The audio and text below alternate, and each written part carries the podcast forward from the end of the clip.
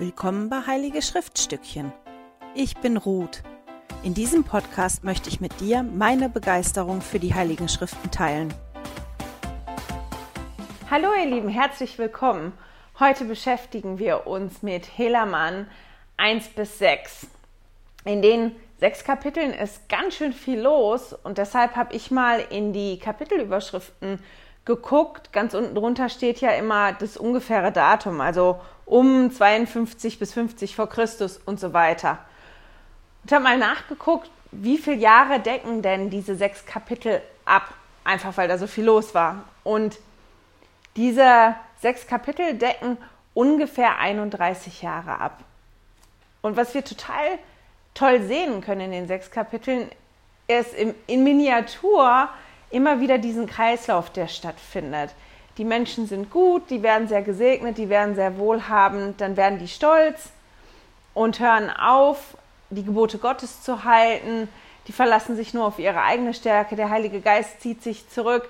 Irgendwann geht es ihnen schlecht aus den verschiedensten Gründen und die haben eine Zeit, in, in denen es denen schlecht geht, bis sie feststellen, warum es ihnen schlecht geht, sie umkehren und wieder gesegnet werden vom Vater im Himmel. Und es wieder eine Zeit gibt, wo es denen sehr gut geht. Und das haben wir einige Male in den Kapiteln. Und hier können wir auch lesen, welche Dinge passieren, wenn man in diesem Kreislauf drin ist. Der Kreislauf wird ganz manchmal, wenn wir in Leitfäden und so lesen, auch als der Kreislauf des Stolzes bezeichnet. Und man kann die Kapitel lesen und da reingehen und mal gucken, was bewirkt denn der Stolz? Was ist Stolz? Von welchem Stolz wird da gesprochen und was macht der Stolz mit mir. Das machen wir heute aber nicht. Wir fangen mal damit an, was ich aussage, einfach die Punkte, die mir aufgefallen sind, wie immer beim Lesen. Ganz am Anfang von Kapitel 1 liest man ja, dass der oberste Richter gestorben ist, der Pauran, und dass drei von seinen Söhnen unbedingt auch oberster Richter werden wollten und dass da wirklich ein Kampf stattgefunden hat. Man könnte fast meinen Wahlkampf, aber ein unschöner, unschöner Wahlkampf. Der eine Sohn ist gewählt worden vom Volk, der zweite hat sich angeschlossen, der dritte war ja dagegen, hat probiert, ja Aufstände zu machen wir lesen es ja. Der, der wurde dann hingerichtet und die, die ihn unterstützt haben, waren da so sauer drüber, dass die dafür gesorgt haben, dass sein Bruder, der oberster Richter war, umgebracht worden ist. Und das sind die Anfänge von den Gadianton-Räuber, über die wir später auch nochmal sprechen wollen. Und während die Nephiten ganz damit beschäftigt waren, was da los ist. Also die waren quasi mit innerpolitischen Dingen beschäftigt.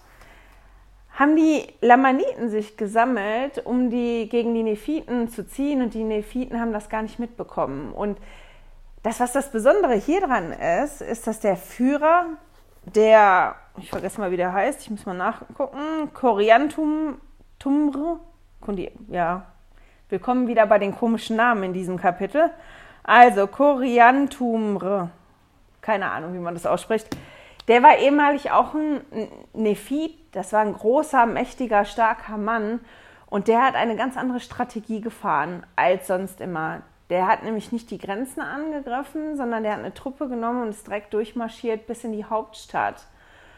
Und wir lesen in Helaman 1, Vers 18 und 19. Und es begab sich, weil es so viel Streitigkeiten und so viel Schwierigkeiten in der Regierung gab, hatten sie im Land Zarahemla nicht genügend Wachen gelassen.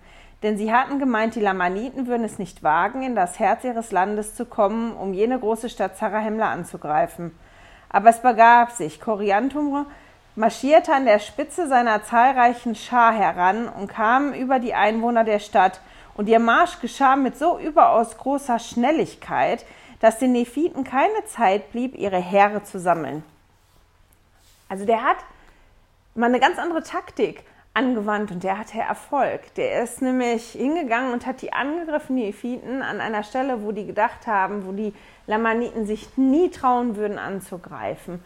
Und der hatte da Erfolg mit. Und weil der Erfolg damit hatte, zog der weiter, um andere Städte ja zu erobern. Und als ich das gelesen habe, habe ich mich gefragt, Habe ich mich auch schon mal so überrumpelt gefühlt? Bin ich auch schon mal an einer Stelle oder von jemandem auf eine Art und Weise angegriffen gefühlt, wo ich nie mit gerechnet hätte? Und da musste ich mir selber sagen, ja, bin ich schon. Und dann habe ich mich halt gefragt, wie bin ich damit umgegangen?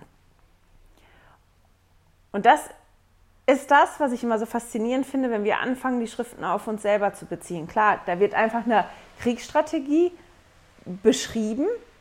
Das sind ja nach wie vor noch auch Kriegskapitel. Wir lesen immer von, von Kriegen, die stattfinden zwischen den Nephiten und den Lamaniten. Und wir können aber die Strategien wirklich gut auch für uns heute anwenden.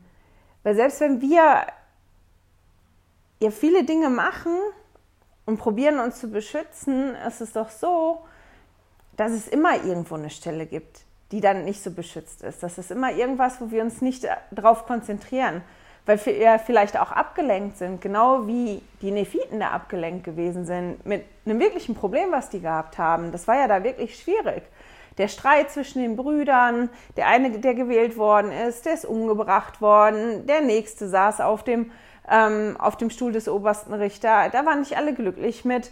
Also es war ja keine Kleinigkeit, von der die abgelenkt gewesen sind. Und das ist bei uns im Leben ja auch oft so. Unser Leben ist so voll und es gibt da so viele Dinge, dass wir überhaupt nicht auf alles achten können. Und deshalb ist es gar nicht so unwahrscheinlich, dass der Satan uns vielleicht irgendwo trifft, wo wir überhaupt nicht damit rechnen, weil das so plötzlich kommt oder weil die Strategie so außergewöhnlich ist oder weil das von der Seite kommt, wo wir das nie erwartet hätten. Und dann ist aber die Frage, wie gehe ich damit um? Wenn das passiert, wie gehe ich denn damit um?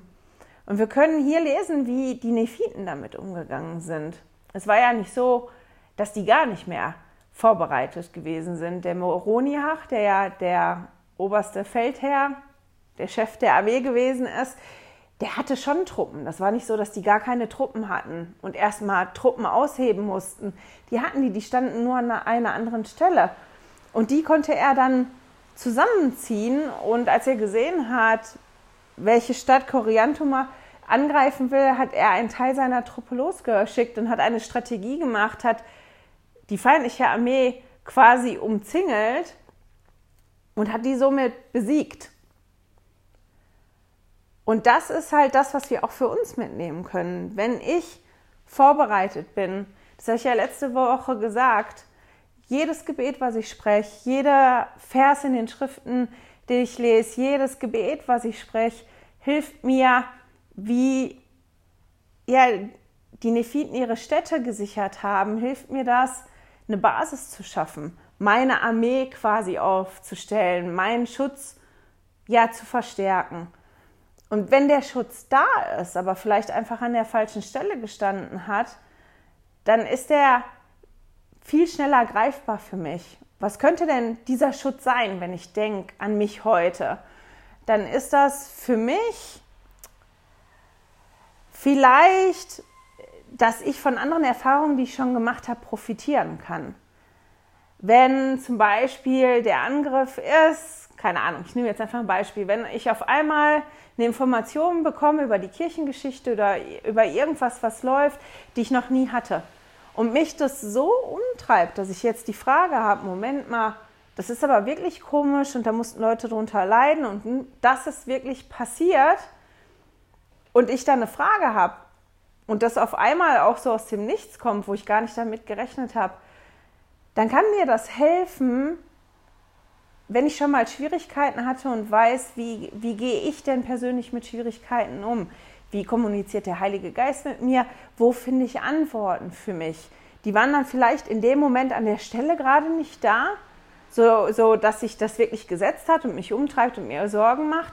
Aber diese Erfahrungen, die sind trotzdem ein Schutz, die ich ranziehen kann, um mir zu helfen, zu wissen, wie ich damit umgehe, dass ich angegriffen werde. Mein Zeugnis von bestimmten Bereichen im Evangelium, ich sage ja immer, ich habe ganz, ganz viele kleine Zeugnisse, die sich ja einen zu einem großen Zeugnis. Ich weiß, zum Beispiel habe ich ein Zeugnis vom Buch Mormon, dass das Buch Mormon war. Ich habe ein Zeugnis davon, dass Jesus auf der Erde war und gelebt hat und für mich gestorben ist. Und so gibt es ja verschiedene Punkte, die ich zusammenziehe. Und wenn dann ein Punkt erschüttert wird, weil Fragen aufkommen, weil ich mir unsicher bin, es gibt ja viele Gründe, die man hat, dann kann mir mein Zeugnis von den anderen Dingen helfen, das Kind nicht mit der Wanne auszuschütten, sondern ja tief Luft zu holen und erstmal anzunehmen, ich habe ein Problem damit, ich finde das schwierig und dass ich das schwierig finde, dass ich Fragen habe und dass ich ein Problem mit irgendwas habe, das ist nicht schlimm. Das ist in Ordnung so. Aber ich habe ein Zeugnis davon und ich habe ein Zeugnis davon und ich weiß, dass das wahr ist. Und das ist das, woran ich mich jetzt erstmal festhalte, während ich daran arbeite, eine Antwort oder ein ruhiges Gefühl zu bekommen für das, was mich umtreibt. Und das habe ich mitgenommen bei mir, als ich das jetzt gelesen habe. Ich fand es ganz spannend, auch spannend, dass die Lamaniten mal ganz anders vorgehen und man sehen, ja, dass die halt wirklich auch die Strategien ändern. Und wir dürfen nie vergessen, Satan ist schon eine ganze Weile im Geschäft und er ist ganz geschickt und der benutzt auch nicht immer die gleiche Strategien. Der wird sich auch Mühe geben, immer wieder andere Punkte und andere Dinge zu finden, wie er uns erschüttern kann. Wir lesen hier weiter in den Kapiteln, dass es ja, Zeiten von Ruhe und Frieden gab, wo wirklich Frieden verspürt worden ist unterm Volk, dass es aber auch Zeiten gab von Streit und Spaltung. Unter anderem lesen wir auch, dass es so viel Streit gab und Spaltungen, dass eine große Anzahl ins Land nordwärts gezogen ist. Mal eben eine Karte holen. Die Karte hatte ich mal verschickt vor ein paar Wochen. Ich probiere daran zu denken, die auch ins Zusatzmaterial zu hängen. Das ist eine Karte, wie das geografisch ausgesehen haben könnte. Man weiß das ja nie ganz genau. Und wenn man sich die anguckt, ich drehe die mal um. Moment. Ist da Zarahemla und nördlich vom Landüberfluss war das Land nordwärts, was auch Land der Verwüstung, da war, war es öde. Und es gab aber so viel Streit und Spaltung, dass wirklich eine große Anzahl dorthin gezogen ist. Und wir lesen, darüber ist spannend, wenn man sich dafür interessiert, wie die die Gegend da urban gemacht haben und wie die dann dort wohnen konnten. Wenn hier in den Kapiteln von Helamann gesprochen wird, dann ist das quasi auch wie in Alma.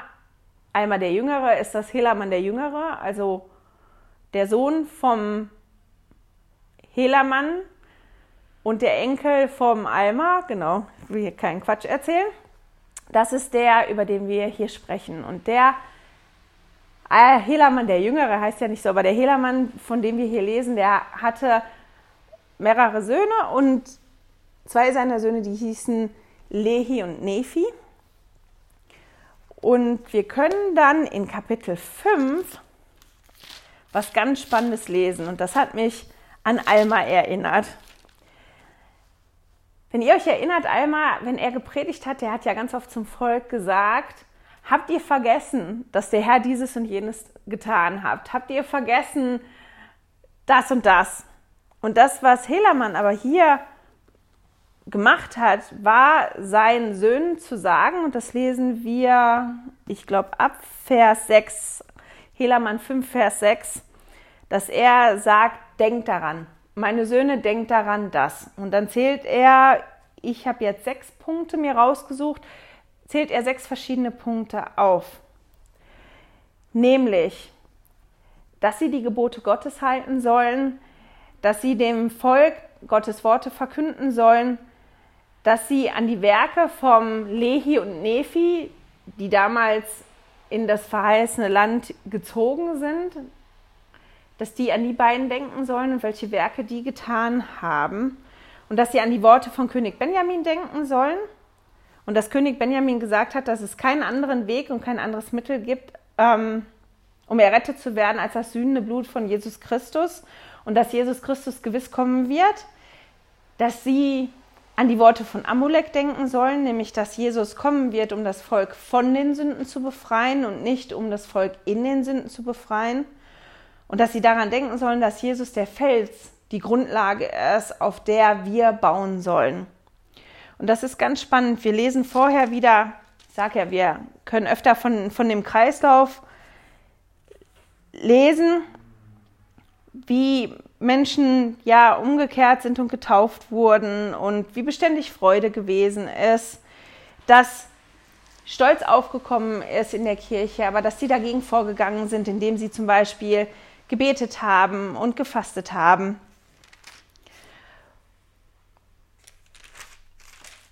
Dann lesen wir, wie ähm, Helam, nee, jetzt bin ich durcheinander, jetzt muss ich mal überlegen, damit ich jetzt keinen Unsinn erzähle, das habe ich mir nämlich nicht aufgeschrieben.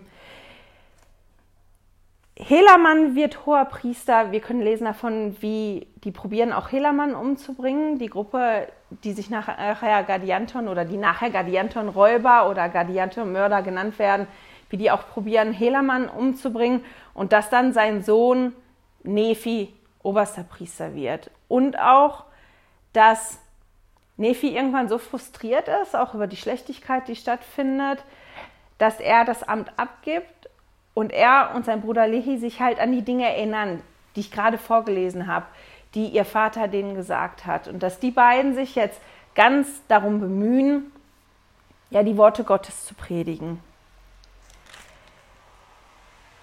In Helaman 5, Vers 12. Den möchte ich einmal vorlesen. Können wir lesen. Und nun, meine Söhne, denkt daran, denkt daran, dass es auf dem Fels unseres Erlösers. Nochmal, ich habe heute wirklich ein paar Aussetzer. Und nun, meine Söhne, denkt daran, denkt daran, dass es auf dem Fels unseres Erlösers ist. Und das ist Christus, der Sohn Gottes, dass ihr eure Grundlage bauen müsst damit wenn der Teufel seine mächtigen Winde aussenden wird, ja seine Pfeile im Wirbelsturm, ja wenn all sein Hagel und sein mächtiger Sturm an euch rütteln, dies keine Macht über euch haben wird, euch in den Abgrund des Elends und des endlosen Wehens hinabzuziehen, und zwar wegen des Felsens, auf dem ihr gebaut seid, der eine sichere Grundlage ist. Und wenn die Menschen auf dieser Grundlage bauen, können sie nicht fallen. Das erste, was mir aufgefallen ist, das ist, dass hier drin steht, in der Mitte, damit, wenn der Teufel seine mächtigen Winde aussenden wird. Da steht nicht drin, damit, falls der Teufel das aussenden wird, sondern wenn. Das heißt, der Sturm kommt bestimmt und der Angriff kommt auch bestimmt. Und deshalb ist es so wichtig, eine sichere Grundlage zu haben, auf der wir stehen können. Wart ihr schon mal in einem richtig festen Sturm, wo der Wind geweht hat? Und zwar richtig kräftig. Wir waren jetzt dieses Jahr im Februar auf Pellworm. Pellworm ist eine Nordseeinsel und wir waren da kurz nach dem Sturmtief, ich glaube, die hieß Sabine, das Sturmtief, was so ganz, ganz schlimm gewesen ist. Und danach kamen ja auch noch einige Tiefs. Und wir haben auf der Insel wirklich Stürme erlebt und Wind erlebt, wie wir das sonst so in der Form noch nicht hatten. Der Wind war so stark, dass wir wirklich, wenn wir auf dem Deich gestanden haben oder an verschiedenen anderen Stellen gestanden haben, wo es windig war, uns so schief hinstellen konnten, dass wir ganz schräg gestanden haben und nicht umgefallen sind. Teilweise war es wirklich schwierig, gegen den Wind anzulaufen, wenn wir irgendwo hin mussten ja, und wir einfach Gegenwind hatten und nicht Rückenwind hatten. Man musste aufpassen, dass einem keine Sachen weggeflogen sind, durch die Gegend geflogen sind. Und den einen Tag, an dem es gar nicht so windig gewesen ist im Vergleich zu den anderen Tagen und die Sonne geschienen hat und blauer Himmel war, waren wir am Pellwormer Hafen. Und wir sind da gelaufen, das war asphaltierte Straße, das war eigentlich ganz gut und der Wind hat geweht. Und auf einmal war der Boden aber nass. Der war nass von den Wellen, die hoch geweht worden sind und der Boden. Und dann ist der Wind gekommen und auf einmal war der Boden unerwartet tückisch, weil wir keinen festen Stand mehr hatten, sondern auf dem Nassen gestanden hat, das Nasse glatt war und der Wind dann auf einmal ja ganz anders gewesen ist als vorher, als wir auf dem trockenen Boden gestanden haben und wir wirklich aufpassen mussten, dass wir von, den, äh, von bestimmten Stellen weggehen, damit wir nicht ins Hafenbecken geweht und gerutscht werden. Und daran musste ich jetzt denken, als ich das gelesen habe, wie wichtig das ist, dass ich wo drauf stehe, wo es fest und sicher ist. Und das ganz manchmal, wenn man nur nicht richtig aufpasst, weil eine Kleinigkeit sich verändert, der Wind hat eine Welle hochgemacht und der Boden ist ein bisschen nass, der Boden rutschig ist und tückisch ist, weil ich einen Schritt gemacht habe, wo ich genau, nicht genau aufgepasst habe. Und das ist das, woran Helamann hier seine zwei Söhne erinnert. Denkt daran, dass der Fels, auf dem ihr bauen sollt, also auf dem wir auch bauen sollen, Jesus Christus ist.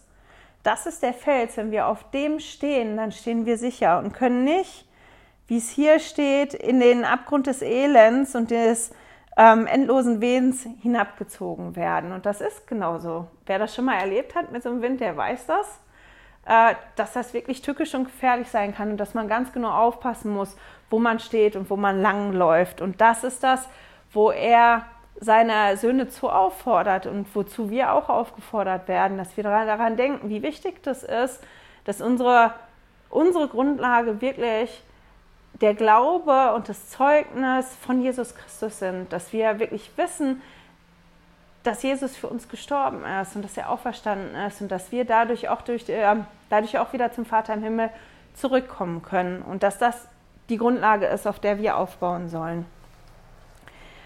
Danach können wir im restlichen Kapitel 5 und 6 eine ganz irre Geschichte lesen.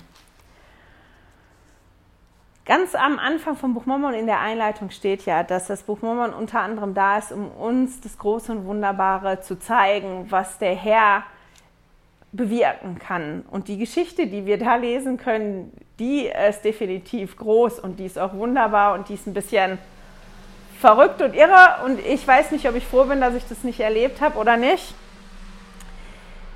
Lehi und Nephi ziehen los, um das Evangelium zu predigen.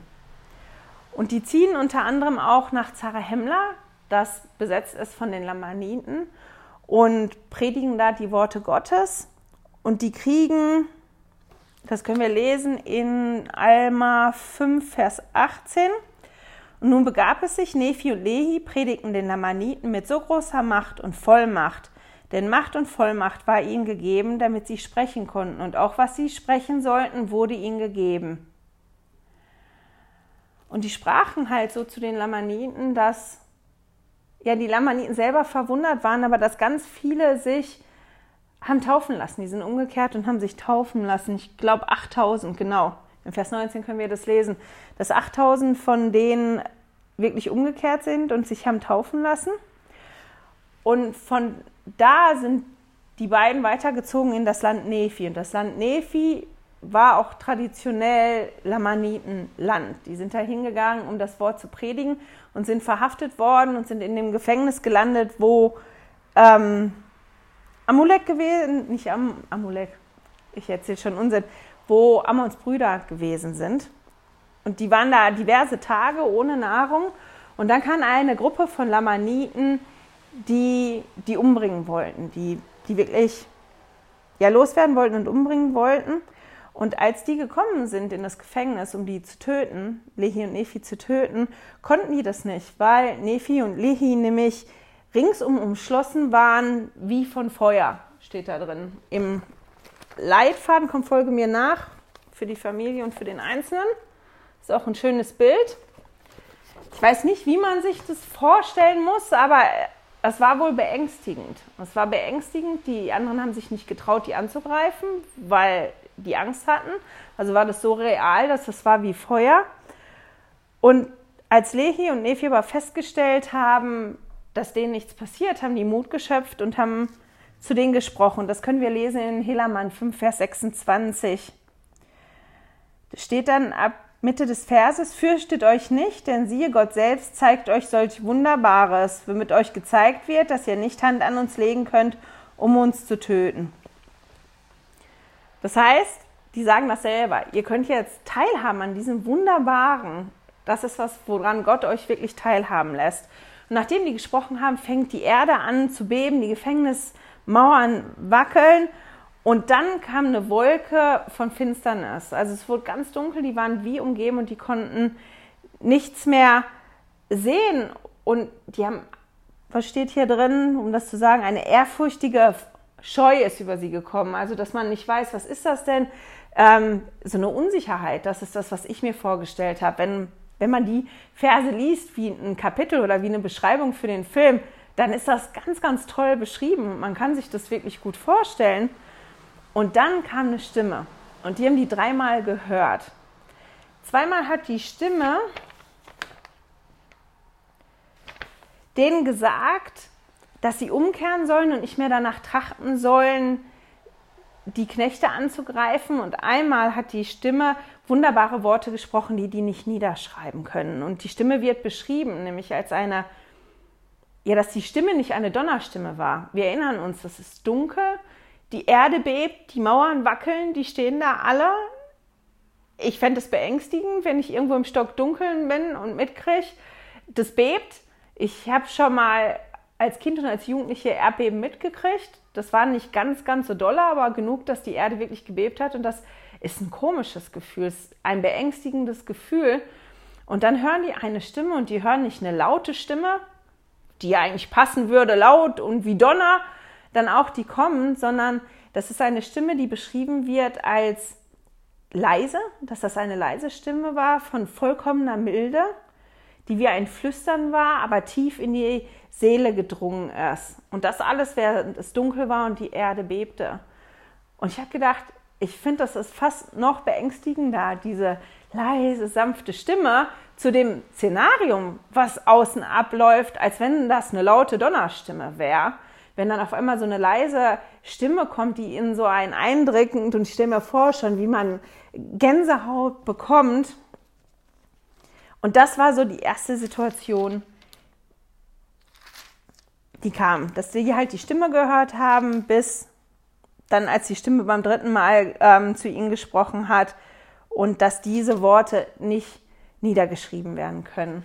Ich habe mich, als ich das gelesen habe, gefragt, habe ich mich auch schon mal so gefühlt wie Lehi und Nefi. Die waren ja umschlossen von wie Feuer. Also da steht nicht Feuer, sondern wie von Feuer. Also es war nicht Feuer, aber irgendwas, was so in der Art ausgesehen hat. Und dass sie umschlossen waren davon, das hat die beschützt davor, getötet zu werden, ergriffen und getötet zu werden. Und ich habe mich halt gefragt, wann waren denn Momente in meinem Leben, wo ich mich so gefühlt habe, wo ich mich, es gibt andere Schriftstellen, zum Beispiel in, in Römer, auch eine im Buch Mormon, wo darüber gesprochen wird, dass wir umschlossen sind von der Liebe vom Vater im Himmel. Und ich habe ein paar Momente in meinem Leben, wo sich das genau so für mich angefühlt hat, als wenn ich umgeben bin und auch als wenn mir überhaupt nichts passieren kann. Und das ist ein sehr schönes und sehr friedliches Gefühl. Und ich glaube, wenn wir ja mehr Raum machen für den Vater im Himmel bei uns im Leben und offener sind, dass wir feststellen können, dass wenn wir uns Mühe geben, wir eigentlich immer wie so einen Schutz um uns haben, den wir überhaupt nicht wahrnehmen. Und vielleicht nehmt ihr euch auch mal die Zeit, in euch zu gehen und euch zu fragen, wann war denn das letzte Mal oder habe ich mich schon mal so beschützt und gesichert gefühlt, obwohl die Situation, in der ich mich befunden habe, eigentlich wirklich richtig schwierig geworden ist. Direkt danach lesen wir ja von der dunklen Wolke und auch da kann man sich fragen, habe ich mich schon mal so gefühlt, dass ich wie in so einem dunklen Loch gesessen habe und es so dunkel war und so unsicher war und sich das wirklich so angefühlt hat. Es ist dunkel, ich kann nichts sehen, die Erde bebt und ich habe das Gefühl, meine ganze Welt steht Kopf aus den verschiedensten Gründen. Und ich konnte ja gedanklich sagen, ja, habe ich mich schon gefühlt, ja, kenne ich. Und dann kann man natürlich direkt die Frage stellen oder sollte man auch die Frage stellen, was hat mir denn geholfen, aus dieser Finsternis rauszukommen? Was ist das, was helfen kann, aus dieser Finsternis rauszukommen? Und das ist auch das, was hier dann passiert. Wir lesen von einem, der hieß Aminadab. Aminadab, der war früher Nephit und war auch Mitglied von der Kirche. Bevor er sich, ja, bevor er der Kirchen den Rücken gekehrt hat und auch den Nephiten, bevor er sich abgespalten hat und zu den Lamaniten gegangen ist. Und der war bei der Gruppe dabei und der drehte sich um und sah Lehi und Nephi, wie sie nach oben geguckt haben und wie ihre Gesichter leuchteten. Und der rief der Menge zu und hat die Menge aufgefordert, dreht euch um und schaut hin. Guckt mal genau dahin und guckt, was da passiert. Und die anderen, die haben das gesehen und dann, finde ich, fängt es an, wirklich richtig spannend zu werden. Nämlich, die fragten dann nicht Lehi und Nephi, was macht ihr da? Das ist aber irgendwie komisch, eure Gesichter leuchten so, sondern die haben sich dem Aminadab zugewandt und haben ihn gefragt, ja, was ist das? Was ist das, was da passiert? Und der hat ihnen das erklärt, nämlich die sprechen mit Engeln. Die sprechen mit einem höheren Geschöpf, die sprechen mit Engeln. Entschuldigung. Und dann fragen sie ihn, was sollen wir gegen diese Wolke der Finsternis tun? Die haben nicht Lehi und Nephi gefragt, die ja da geleuchtet haben und die so umgeben waren von, von dem einen, sondern die haben den gefragt, ja, der da genauso gestanden hat wie sie. Der ist auch gekommen, um die beiden zu töten. Der steht mit denen in der Wolke, der hat mit denen die Erlebnisse, aber die kriegen mit, dass der Aminadab ja was gesehen hat und der hat das gesehen, weil er sich an was erinnert hat. Und das macht für mich, schließt das, das schließt den Kreis wieder zu dem, was Helamann seinen Söhnen gesagt hat, nämlich denkt daran. Oder dass das einmal gesagt hat, erinnert ihr euch nicht. Aminadab hat sich abgewandt. Der hat sich wirklich abgewandt von all dem, was der gelernt hat, von dem, was ihm vielleicht mal wichtig gewesen ist und hat was ganz anderes gemacht. Aber in der Situation ist ihm das wieder eingefallen. Er hat wieder daran gedacht, was er mal gelernt hat. Und so kann er den Menschen, die da sind und ihn fragen, was können wir tun? Wir stehen jetzt hier, was können wir tun, damit diese, diese Wolke der Finsternis weggeht? Und das sagt er ihnen in, in einmal in Helamann 5, Vers 41. Da lesen wir. Und Aminadab sprach zu ihnen, ihr müsst umkehren und die Stimme anrufen, ja, bis ihr Glauben an Christus habt, der euch von Alma und Amulek und Zezrum gelehrt worden ist. Und wenn ihr dies tut, wird sich die Wolke der Finsternis heben und euch nicht mehr überschatten. Und dann fingen die an, die fingen wirklich an, ja, diese Stimme anzurufen, bis die Wolke der Finsternis sich zerteilte. Und dann sahen sie sich um und sahen, dass jede Seele, die da war, also jeder, der da war, war umgeben von diesem Feuer, diesem Schutz. Und die waren voller Freude. Wir können das lesen, dass die voller Freude waren. Und dann lesen wir ab Vers 45, dass der Heilige Geist herabkam und ihnen ins Herz gedrungen ist und dass die Himmel offen waren wegen ihrem Glauben in dem Moment und die Engel ihnen gedient hatten. Und das ist was ganz Großes und ganz Wunderbares, weil die ja erst gekommen sind, um die beiden umzubringen, weil die das Wort Gottes verkündet haben.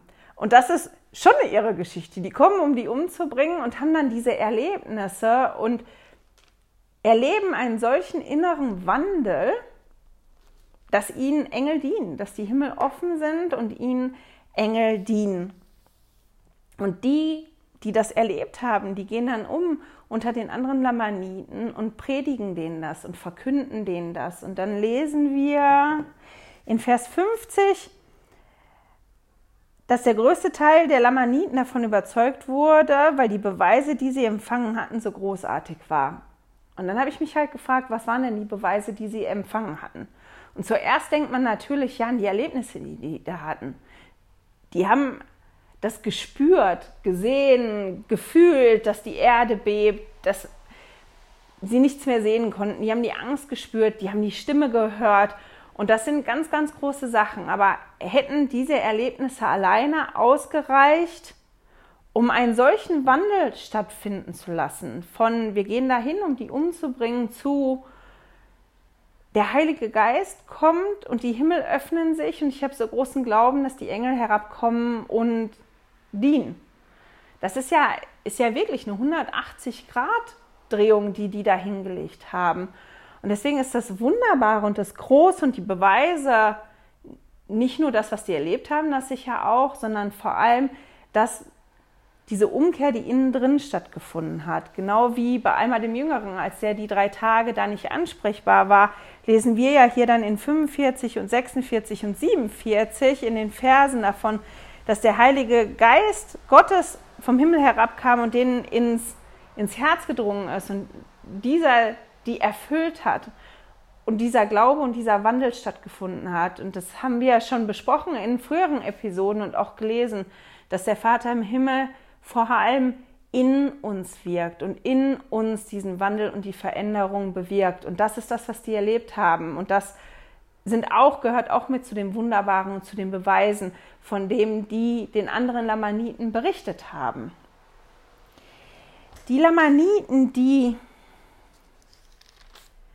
die den glauben, die legen die Waffen nieder und geben den Nephiten das Land zurück, was die erobert haben und dann lesen wir in Helaman 6, Vers 7 und 8 davon, dass die einen ganz großen Frieden erlebt haben. Die Lamaniten und die Nephiten. Die Lamaniten sind auch zu den Nephiten rübergegangen, haben denen gepredigt und die waren so froh, dass die auch zum Glauben geführt haben, dass die eine Zeit, ich glaube, von ungefähr drei Jahren hatten, wo die wirklich Freude gespürt haben, wo die Frieden hatten, wo der Frieden im ganzen Land so groß war, dass die Handel miteinander getrieben haben. Jeder konnte dahin gehen, wohin er wollte und predigen, ohne dass da was passiert ist. Und das ist nicht gewesen, seitdem die in dem Land angekommen sind und Ehi gestorben ist und sich Lama Lemuel und Nephi und Sam und die alle sich getrennt haben. Seitdem gab es das nicht mehr. Deswegen, das ist was ganz Großes und die zwei Verse gehören für mich wirklich auch noch zu diesen großen und wunderbaren, was wir lesen können, was der Vater im Himmel da bewirkt hat. Wovon wir auch noch lesen, ist von den Gadianton-Räubern. Wir haben ja ganz am Anfang schon gesehen, wie diese Gruppe sich gebildet hat, die dann geflohen ist aus dem Land und das eine Gruppe war, die sich gegenseitig unterstützt hat, dabei ihr Übeltun zu vertuschen. Die haben sich geholfen, die Dinge zu erreichen, mit allen Mitteln, die sie erreichen wollten, sich über Gesetze hinwegzusetzen und ähm, das zu schaffen. Mein Telefon klingelt, ich hoffe, hört gleich auf. Hat schon aufgehört? Super.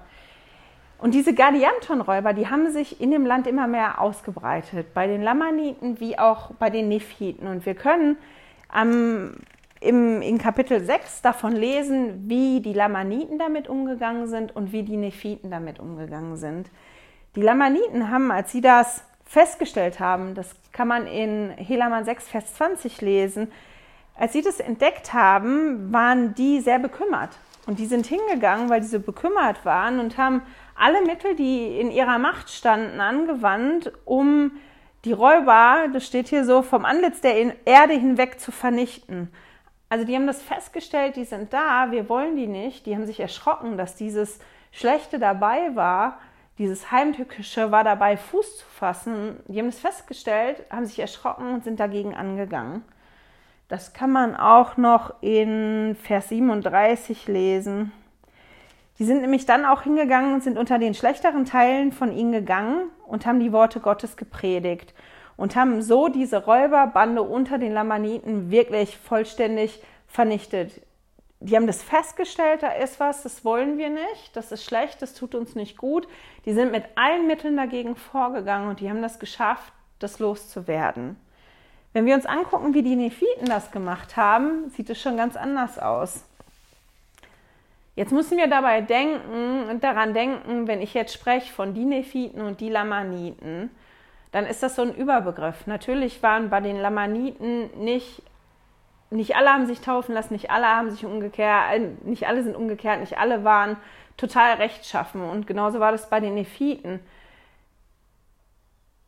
Nicht alle waren schlimm. Nicht alle haben sich, wie wir hier lesen können, mit der Räuberbande vereinigt und wollten übel tun, aber es war halt der Großteil und deswegen spreche ich hier einfach von den Lamaniten und den Nephiten, obwohl das nicht alle alle sind von der Gruppe, aber halt ein Großteil. Und wir können halt in den ganzen Versen lesen, dass die sich vereinigten mit den Räuberbanden, dass die ja nicht leiden wollten wegen den schlimmen Sachen, den sie gemacht haben und dass die deswegen das Ganze gefördert und unterstützt haben und dass die dann nachher in der Quintessenz ganz am Ende das zugelassen haben, dass die Guardiantonräuber die alleinige Ausübung der Regierungsgewalt hatten. Also auf den wichtigsten Posten der Regierung saßen jetzt Mitglieder dieser Räuberbande. Und die, die geglaubt haben, die mussten darunter leiden, auch das lesen wir hier. Ganz spannend ist, ab Vers 26 bis 31 in Hillermann 6 lesen wir ganz viel von Satan.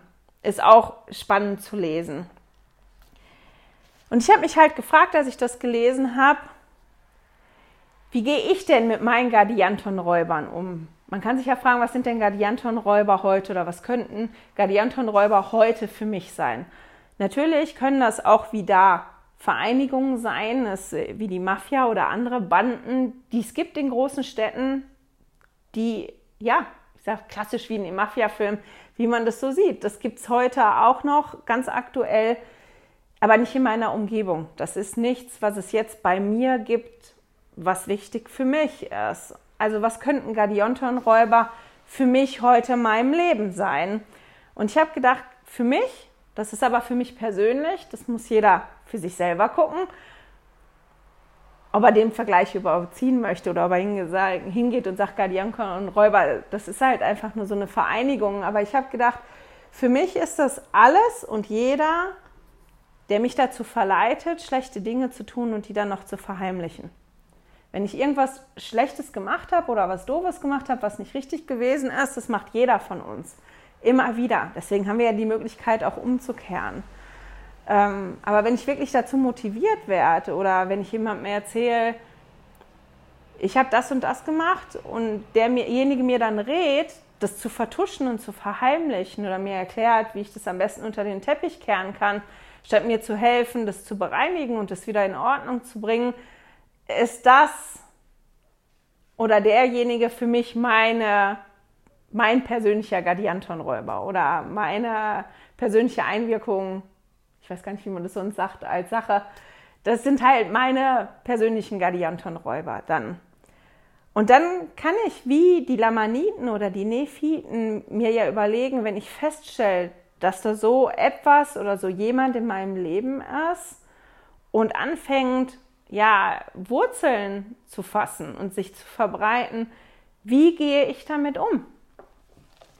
heiße ich das willkommen, weil das schwierig ist, manchmal Dinge in Ordnung zu bringen, sich zu entschuldigen oder zuzugeben, dass man was schlecht gemacht hat, weil ich vielleicht nicht umkehren möchte, weil ich bestimmte Gespräche nicht führen möchte, weil Dinge peinlich sind.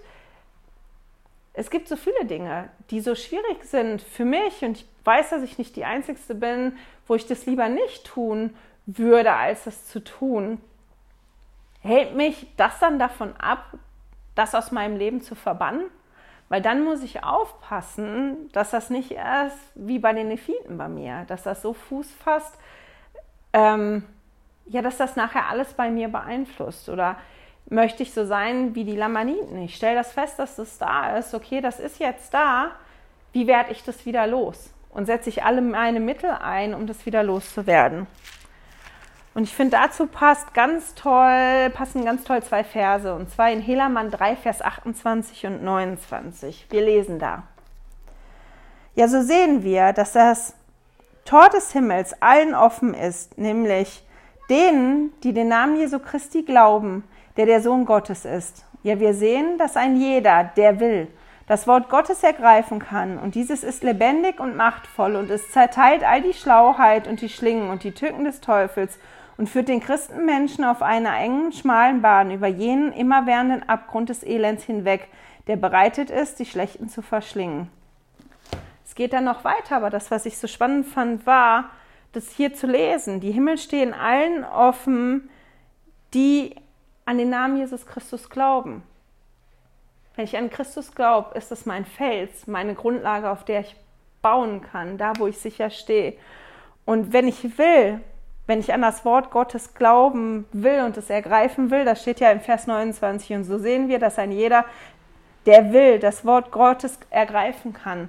Wir vergessen manchmal, dass Glauben wirklich oft im ersten Moment erstmal eine Entscheidung ist. Das ist eine Entscheidung, das ist jetzt schwierig, aber ich möchte glauben und ich möchte mich daran festhalten. Und das ist das, was mich leitet.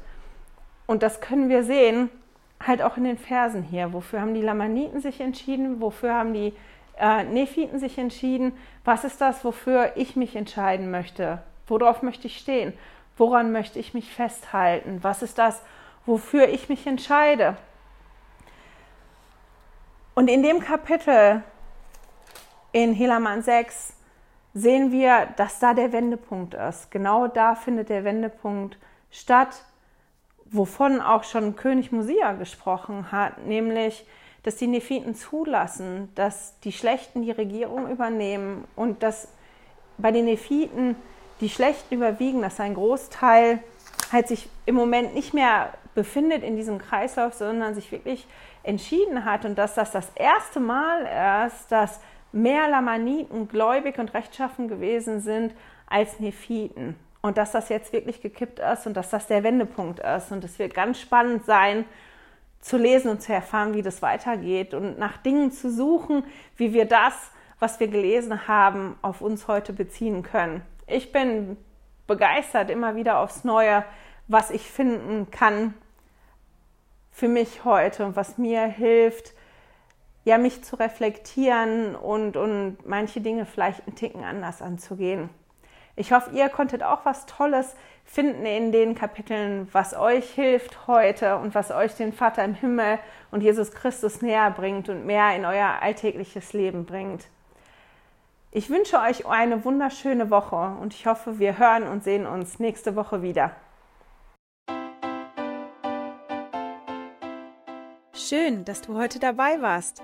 Danke fürs Zuhören. Diese Audioaufnahme wurde aus einem Video auf meinem YouTube-Kanal entnommen. Du findest dieses Video unter Heilige Schriftstückchen auf YouTube. Melde dich für mein Newsletter auf heiligeschriftstückchen.ch an und erhalte meinen Studierzettel zu jeder Episode. Immer noch nicht genug? Dann folge mir auf Instagram unter Heilige Schriftstückchen. Hier mit UE statt mit Ü.